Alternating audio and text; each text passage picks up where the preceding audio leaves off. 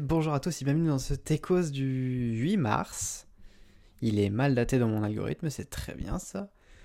Euh, et donc on commence avec euh, du jeu vidéo.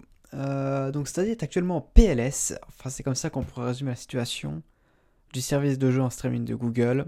Il peine à attirer les éditeurs et les studios, à cause surtout d'une frilosité générale à s'intéresser à un service qui pourrait tuer dans deux ans au pas de course, et principalement en cause du côté des clients comme des fournisseurs de contenu. Euh, de plus, les équipes de Stadia n'ont pas l'air dotées d'un budget suffisamment conséquent pour pousser du monde à publier sur leur plateforme. Donc ça commence à prendre une direction de Windows Phone. Pas de clients, donc pas de développeurs modifiés pour faire des apps. Motivés pour faire des apps. Et euh, pas d'app pour attirer les clients.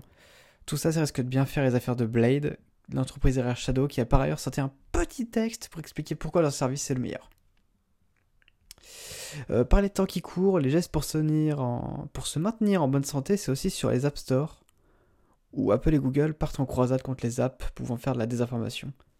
Les deux marques adoptent deux stratégies différentes, mais le résultat reste le même. Les apps potentiellement désinformatrices passent au travers des mailles du filet.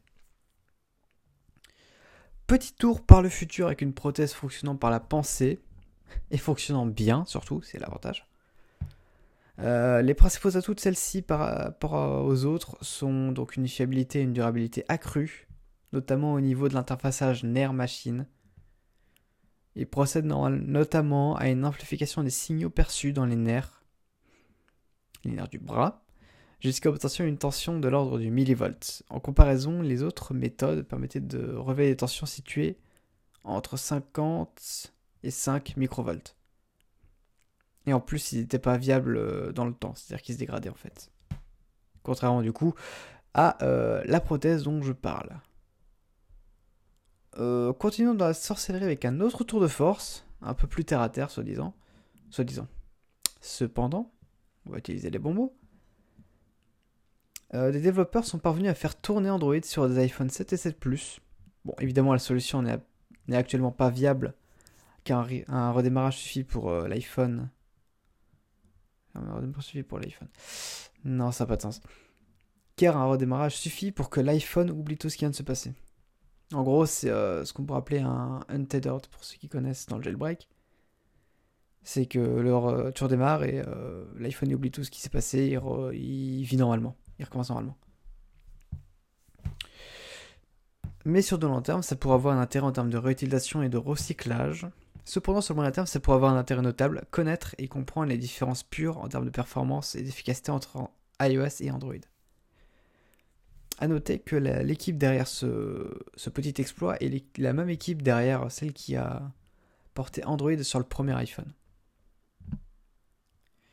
Euh, le, groupement de projet SETI pour Search for Extraterrestrial Intelligence vient donc de mettre un terme au projet SETI at Home qui était un programme de recherche de la vie extraterrestre se reposant sur la puissance des calculs d'ordinateurs de bénévoles. Donc c'était un supercalculateur distribué au final. Ils disent à présent se concentrer sur l'analyse finale des résultats obtenus via le programme. City Atom était pour information un programme vieux de 21 ans. Il n'exclut cependant pas de le remettre à contribution à l'avenir. Et je n'ai pas eu de questions pour cet épisode. Ça commence à faire beaucoup, tiens d'ailleurs. Cependant, euh, donc mon outil pour les techos est enfin prêt. Enfin, j'ai le minimum viable product qui est disponible. Disponible pour moi, bien évidemment. Donc ça me permet de pouvoir euh, relever plus de news sur la durée. Parce que là, je, ce que je fais habituellement, c'est le samedi soir ou le vendredi soir, ça dépend si je prends de l'avance, comme aujourd'hui. Je vais sur un site. Je récupère toutes les news qui sont disponibles. Donc du coup, j'ai pas assez de recul, je récupère pas les, informations au fur et à mesure, donc des fois il me manque des news. Donc là, je pourrais en un clic sur mon téléphone épingler la news pour euh, l'éditer ensuite directement dans un éditeur de d'épisodes qui permettra ensuite de générer automatiquement euh, une description. C'est un truc plutôt sympa. Pour vous, ça changera absolument rien, à part que si je publierai sûrement les podcasts avec une voix un peu plus euh, joyeuse et motivé. Parce que là, il est minuit 50. commence à faire souvent là que je fais ça très tard. Mais euh, voilà. Tout ça pour dire que euh, les podcasts seront probablement plus loin à l'avenir. Je pense que c'est plutôt pas mal pour vous. Euh, enfin, d'ici là. euh, ah oui, la semaine prochaine, l'épisode pourra peut-être sauter, ça dépend, parce que je vais avoir une. Euh, dire, je vais faire un acte de présence sociale, donc je ne pourrai probablement pas être présent pour euh, assurer le prochain épisode. Je vais voir comment ça se passe, mais je garantis rien. Je vous préviens d'avance. Je laisserai un petit tweet. Je lâcherai, bien sûr, bien sûr, bien sûr. Je lâcherai un petit tweet si jamais je peux pas le faire. Et euh, sinon, bah. Si je peux le faire, bah, je le ferai. Je le ferai, je le ferai. Voilà.